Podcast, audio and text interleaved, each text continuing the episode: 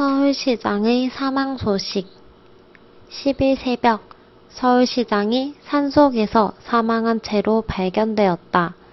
지난 9일 오후 실종 신고를 접수한 뒤 약 7시간 만에 발견된 서울시장은 타살의 흔적은 없는 것으로 보이지만 사망 원인에 대해 현재 검사 중에 있는 것으로 밝혀졌다.